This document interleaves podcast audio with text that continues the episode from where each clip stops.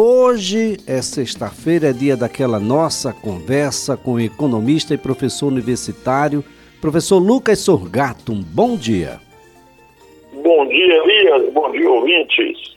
Professor, qual é o significado, do ponto de vista econômico mesmo, para o bolso de quem recebe o salário mínimo, de quem recebe uma aposentadoria do INSS, por exemplo? Quando o ministro da Economia, Paulo Guedes, diz que vai desvincular o reajuste da inflação? Olha, Elias, é, é uma situação muito interessante que a gente tem que pensar. Por que, que o ministro primeiro fala isso? Vamos entender o lado inicial.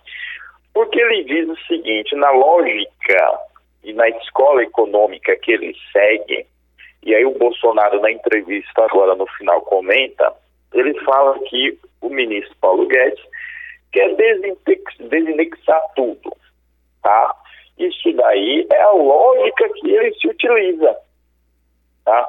Por que que ele coloca isso? Porque nesse preceito econômico, se você tem gatilhos, você pode ter uma pressão inflacionária para próximos períodos maior ou mais difícil de ser controlada.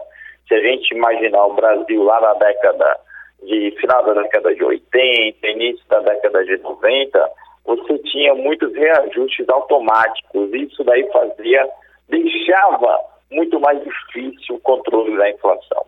Entretanto, Elias, os tempos são outros. Né? É isso que a gente tem que pensar. A atual política de reajuste de salário, ela foi implementada pelo governo Lula, se não me engano, lá por 2003, 2004, de fato eu não me lembro, um estudo que foi feito por professores da Unicamp, e colocou-se então que o salário mínimo seria reajustado pela inflação do ano anterior, mais o PIB de dois anos atrás. Tudo bem, era isso. Essa foi uma política feita para dar aumento real do salário mínimo. Veja bem, então, era inflação mais PIB. Então a inflação corrigia e o PIB aumentava um valor real desse salário mínimo. Tudo bem. Depois de um tempo, é, o aumento real, por conta da crise nacional já um pouco longa, deixou de ser dado então foi feita uma alteração onde você estava dando pelo menos a inflação, que é a nossa política atual. Então, a nossa política de reajuste do salário mínimo está sendo essa, pelo menos a inflação, IPCA, e que está na lei. Quando o Paulo Guedes diz que vai desindexar, Elias, é, você perde essa garantia. é? Porque uma coisa é ele dizer, no mínimo será inflação. Outra coisa é ter isso garantido que será inflação. Pode ser que chegue no próximo ano e o governo diga: olha, a gente só vai aumentar os salários, ao invés de 8%, iremos aumentar só 3%. Porque é o que o Brasil tem condições de aumentar, o que o governo tem condições. E aí? Aí o governo, desculpa, o trabalhador, que já ganha pouco, que é um salário mínimo, que perdeu 8% de poder de compra, só vai ter uma correção de 3%, então você está indiretamente empobrecendo a população. Se você está pensando em criar uma lógica, Elias, de desindexação, mas fazer o que o Paulo Guedes está dizendo, no mínimo a gente vai garantir a inflação, então você não está fazendo nada. Você não está fazendo nada. Então, mantenha a política atual, não precisa gerar todo esse burburinho, não precisa gerar todas essas falas, toda essa lógica. Por quê? Porque não vai mudar em nada.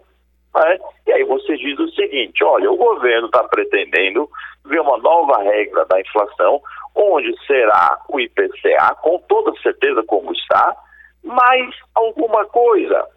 Mas não é o que foi feito. Foi feita uma fala, então, completamente inútil, por assim dizer, porque ela não está alterando em absolutamente nada. Ela só gera insegurança jurídica, Elias.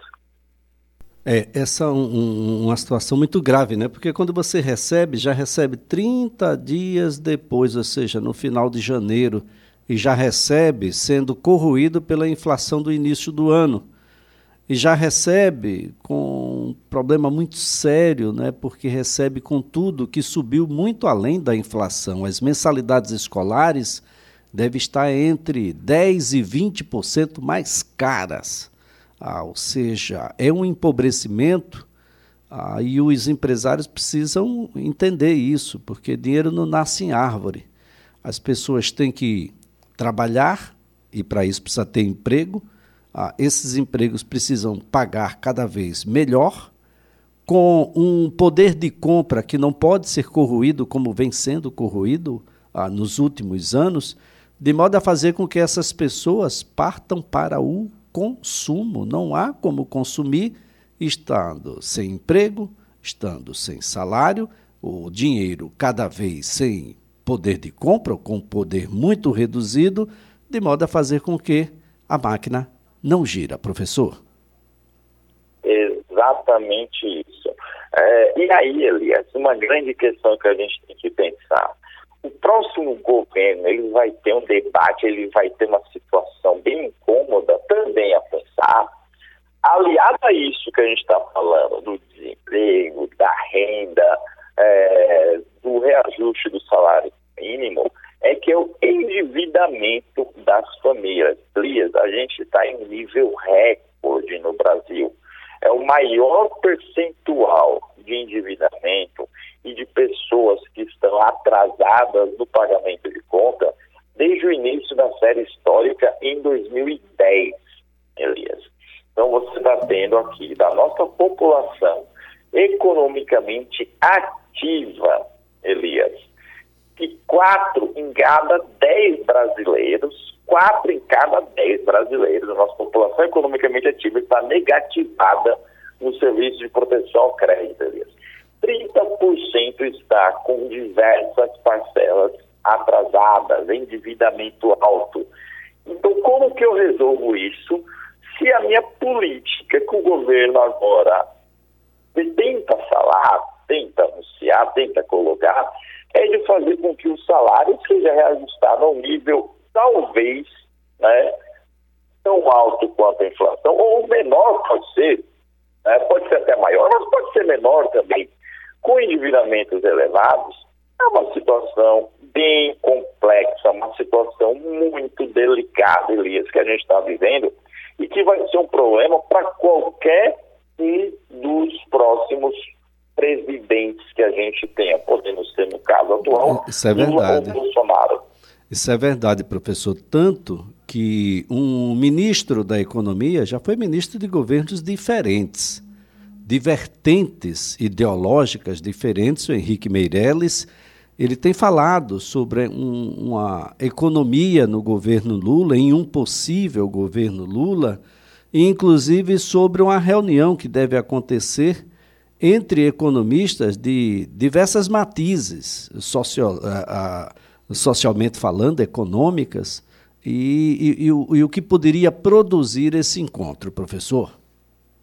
Olha, o comentário que foi feito pelo ex-ministro, ex-presidente do, do, do, Banco Central, Henrique Meirelles, é, que foi o seguinte, mais ou menos o que ele disse, que o plano de governo do Lula está sendo feito por economistas que defendem muito mais a participação do Estado, a intervenção estatal pública na economia, tá?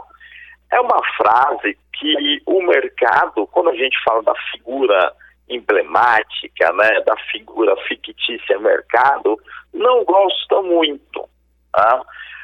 O posicionamento do próprio Meirelles, apesar de ter participado de um governo mais estadista, como foi o governo PT na época, mas ele é um posicionamento mais pró-mercado, é um posicionamento mais liberal do próprio Henrique Meirelles. Então, a frase dele, quando é dita, gera uma preocupação nos agentes econômicos. Né? Por quê?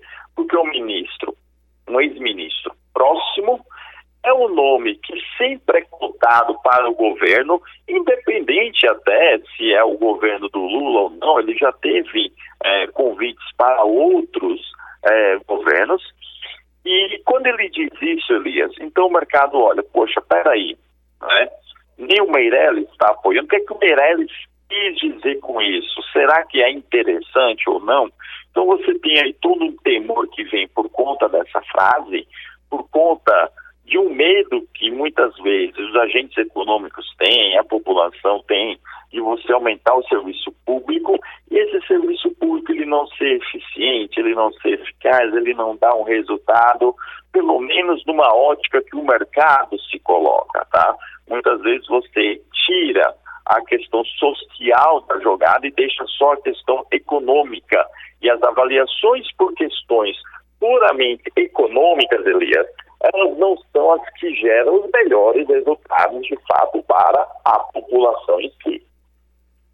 É, esse vai ser um, um debate bastante interessante, né, de como, como suprir demandas sociais de um, um represamento de recursos em um pequeno, uma pequena parcela da população, uma concentração de renda que foi exorbitante nos últimos anos, e de como fazer esse dinheiro ah, chegar até a mão das pessoas que vão utilizar esse dinheiro para o consumo. É o consumo que vai movimentar a indústria, que vai movimentar o comércio, o serviço, enfim.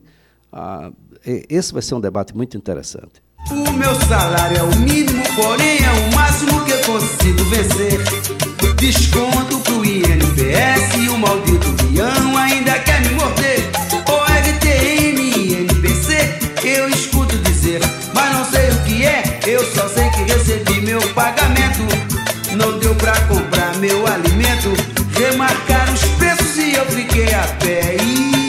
E... vai ficar a pé mesmo, né? Porque o carro mais que dobrou. Tem alguns casos em que mais que triplicou. Vai ficar a pé e o alimento está cada vez mais distante da boca e da barriga do brasileiro, professor. Infelizmente, sim. O alimento está mais distante da barriga do consumidor, os produtos de higiene também, os, o vestuário, a farmácia com corte no programa da farmácia popular também. Então você tem uma situação bem delicada hoje em dia, Elias. É, professor, a coisa, a coisa é muito séria. É preciso muita serenidade nesse momento, mas um empenho muito grande dos economistas em geral para traçar uma solução de Brasil, de modo que essa concentração de renda ela, ela não aconteça na proporção em que está acontecendo, porque definitivamente nós vamos deixar um, uma fatia muito grande da população sem poder consumir. Não, não, não vai dar, vai todo, todo mundo aí para os sites chineses, vai ser uma coisa louca. Infelizmente, sim. Bom, a questão é, vamos esperar agora para saber o que é que acontece no ano de 2023. Semana que vem a gente tem o término da eleição. Vamos acompanhar, vamos falar um pouco mais dos planos dos dois candidatos para definir os votos dos ouvintes que ainda estejam em dúvida e aí, de fato, ter um bom resultado, uma boa situação. Muito obrigado, professor Lucas. Excelente final de semana. Para você também, Elias, para